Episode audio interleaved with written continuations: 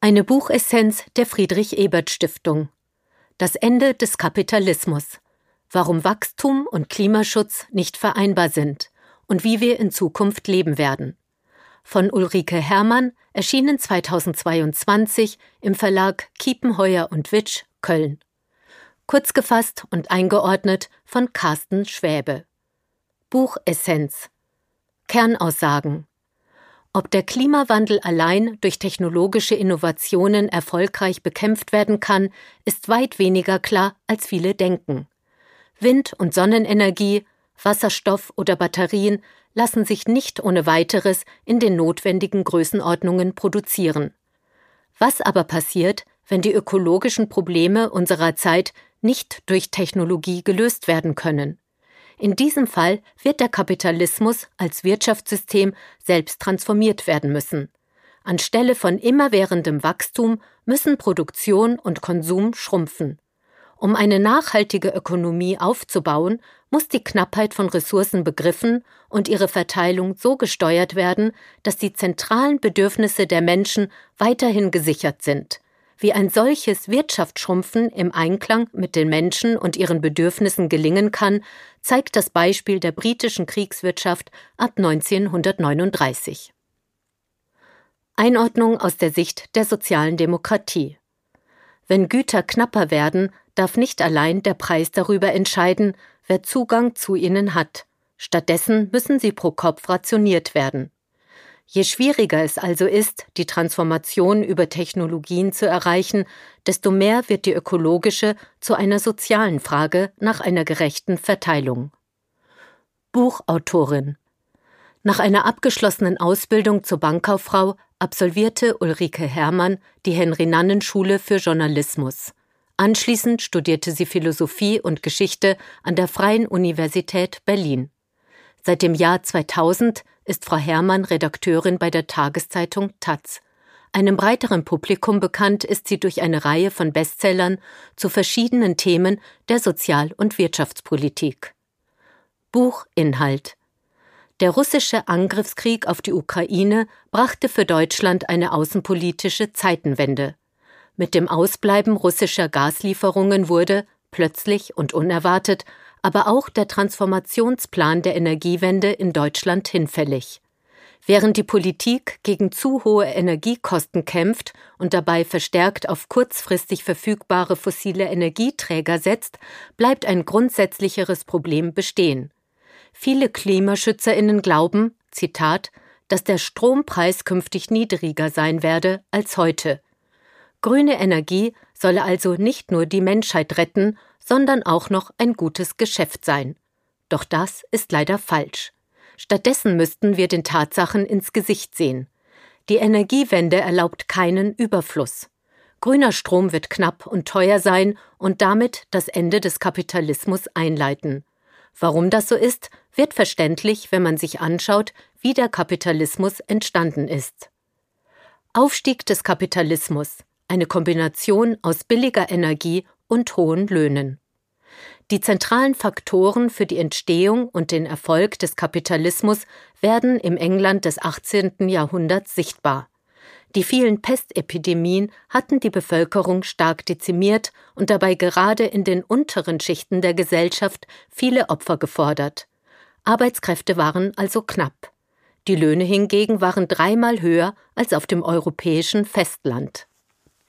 Um diese hohen Kosten zu reduzieren, musste der Produktionsprozess so weit wie möglich automatisiert werden. So entstanden die ersten auf Wasser- oder Dampfkraft basierenden Maschinen. Diese Ersetzung von menschlicher Arbeitskraft durch Maschinen war jedoch nur deshalb möglich und wirtschaftlich profitabel, weil ein zweiter entscheidender Faktor gegeben war, nämlich billige Energie in Form von Kohle. Entscheidend ist, dass nur diese Kombination aus teurer Arbeitskraft und billiger Energie erklärt, wie es zur Industrialisierung und zum Kapitalismus kam. Dies bestätigt sich beim Blick auf Entwicklungsländer. Die dauerhaft niedrigen Lohnkosten gelten zwar oft als Wettbewerbsvorteil, in Wahrheit führen die niedrigen Lohnkosten jedoch dazu, dass der Anreiz zur Automatisierung und Innovation im Produktionsprozess fehlt. Diese Einsicht hat laut Hermann Implikationen für die Zukunft. Denn einer dieser beiden Faktoren, die billige Energie, wird in einem künftigen emissionsfreien Zeitalter nicht mehr zur Verfügung stehen. Mit dem Kampf gegen den Klimawandel endet das Zeitalter der billigen Energie. Die hohen Emissionen von Treibhausgasen sind eine unmittelbare Folge von billigen fossilen Energien und einfach verschwinden werden sie nicht. Zum einen sind Filtertechnologien für die Extraktion von CO2 aus der Luft teuer und zum anderen muss man das CO2 anschließend sicher lagern. Es ist allerdings nicht leicht, geeignete Lagerstätten zu finden. Norwegen zum Beispiel hat seit 1996 mehrere Millionen Tonnen CO2 in den Sleipner gepumpt, eine Struktur, die 1000 Meter unter dem Meeresboden liegt. Ob diese Struktur wirklich dicht ist, weiß allerdings niemand. Und selbst wenn ausreichend viele solcher Strukturen gefunden würden, müsste noch die technische Infrastruktur zur Speicherung von CO2 in gasförmiger oder flüssiger Form geschaffen werden. Ohne hohe Subventionen ist das nicht zu machen, und selbst dann ist nicht klar, ob sich die kapitalistische Erfolgsstory des technischen Fortschritts und der sinkenden Kosten ein weiteres Mal wiederholt Schon öfter hat sie das nicht.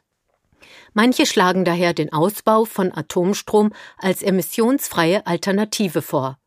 Als globale Lösung für den Klimawandel scheitert dieser Vorschlag schon daran, dass nicht genügend Material vorhanden ist, vom Problem der Endlagerung ganz zu schweigen. Somit erscheinen Photovoltaik sowie Windenergie an Land und auf See als die größte Chance für die Energiewende. Wenn es gelingt, hinreichend große Kapazitäten aufzubauen, kann nicht nur auf fossile Energieträger zur Stromerzeugung verzichtet werden, sondern es ist dann auch möglich, mittels der Umwandlung von Strom in Wasserstoff die Dekarbonisierung der Chemie, Zement und Stahlindustrie zu bewerkstelligen. Die Hoffnung besteht darin, dass Strom infolge des staatlich geförderten Ausbaus von regenerativen Energien bald so günstig sein könnte, dass damit mehr oder weniger alle Probleme gelöst werden können. Hierbei handle es sich jedoch um einen Irrtum, der übersieht, dass unser Bedarf an Strom durch die Digitalisierung immer weiter anwächst und noch weiter ansteigen wird, wenn auch im Wärmebereich und in anderen Industrien Gas durch grünen Wasserstoff ersetzt werden soll. Denn zur Erzeugung und Bereitstellung einer Energieeinheit Wasserstoff ist ein Vielfaches an Stromenergieeinheiten erforderlich. Hinzu kommt eine ganze Reihe von Herausforderungen beim Aufbau der erforderlichen Energieinfrastruktur, um nur zwei Beispiele zu nennen. Für eine flächendeckende Umstellung von Verbrennern auf E-Fahrzeuge wird eine immens große Anzahl von Batterien erforderlich sein, die Ressourcen in Form von seltenen Erden verbrauchen. Darüber hinaus müssen für die Erzeugung erneuerbarer Energien riesige Flächen mobilisiert werden, was angesichts von langwierigen Genehmigungsverfahren nicht nur mit Blick auf die drängende Zeit problematisch ist, sondern auch einen erheblichen Eingriff in die Umwelt darstellt. Ähnliche Schwierigkeiten bestehen bezüglich der Idee, Wasserstoff zu importieren. Sowohl der Umwandlungsprozess von Strom in Wasserstoff und zurück als auch die Verschiffung von flüssigem Wasserstoff sind umwelt- und klimatechnisch bedenklich. Zuletzt ist zu beobachten, dass bisherige Effizienzgewinne durch Innovationsprozesse nur selten in eine ressourcensparende Richtung gelenkt wurden.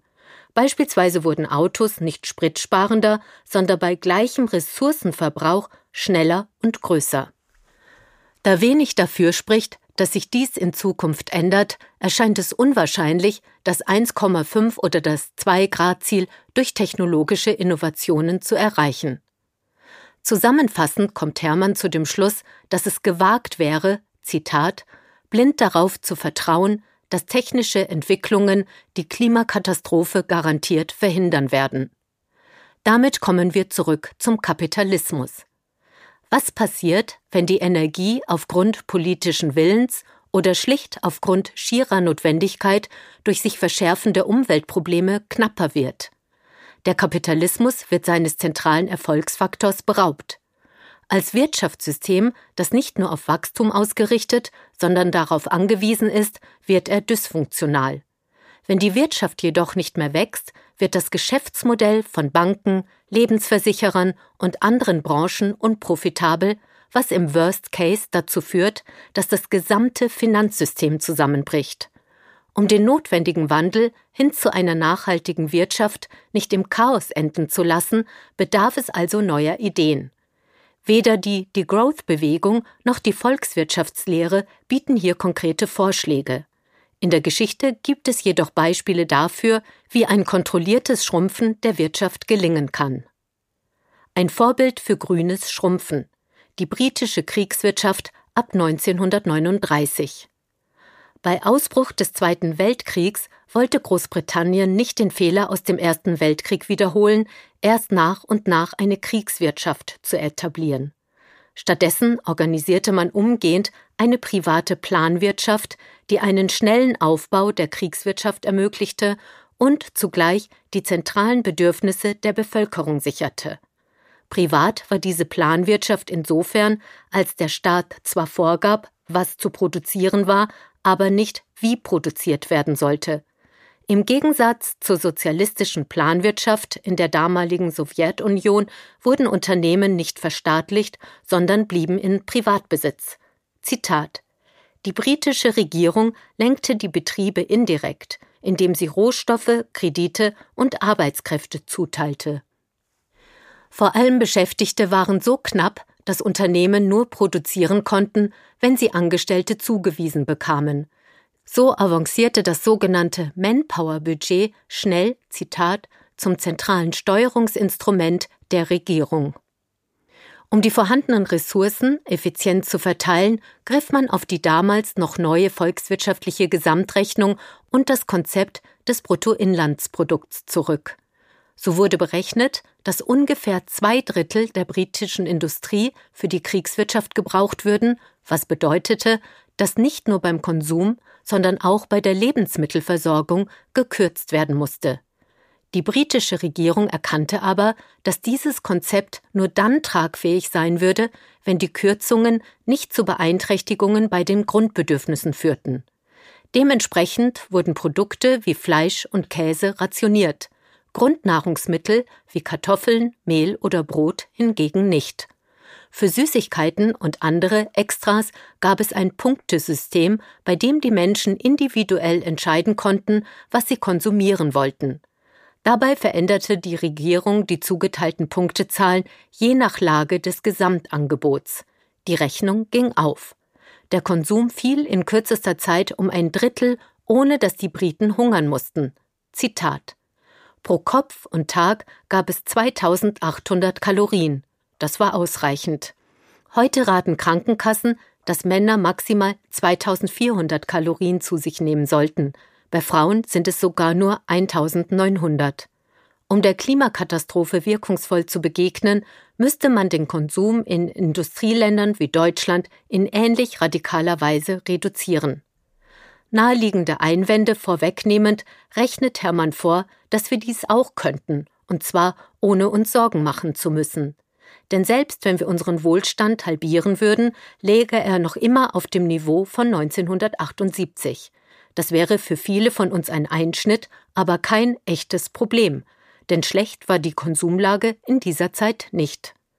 In diesem Sinne lautet Hermanns Fazit, Zitat, das Ziel wäre eine Kreislaufwirtschaft, in der nur noch so viel produziert wird, wie sich recyceln lässt. Trotzdem wäre diese klimaneutrale Welt nicht statisch. Technische Innovation wäre weiterhin dringend erwünscht.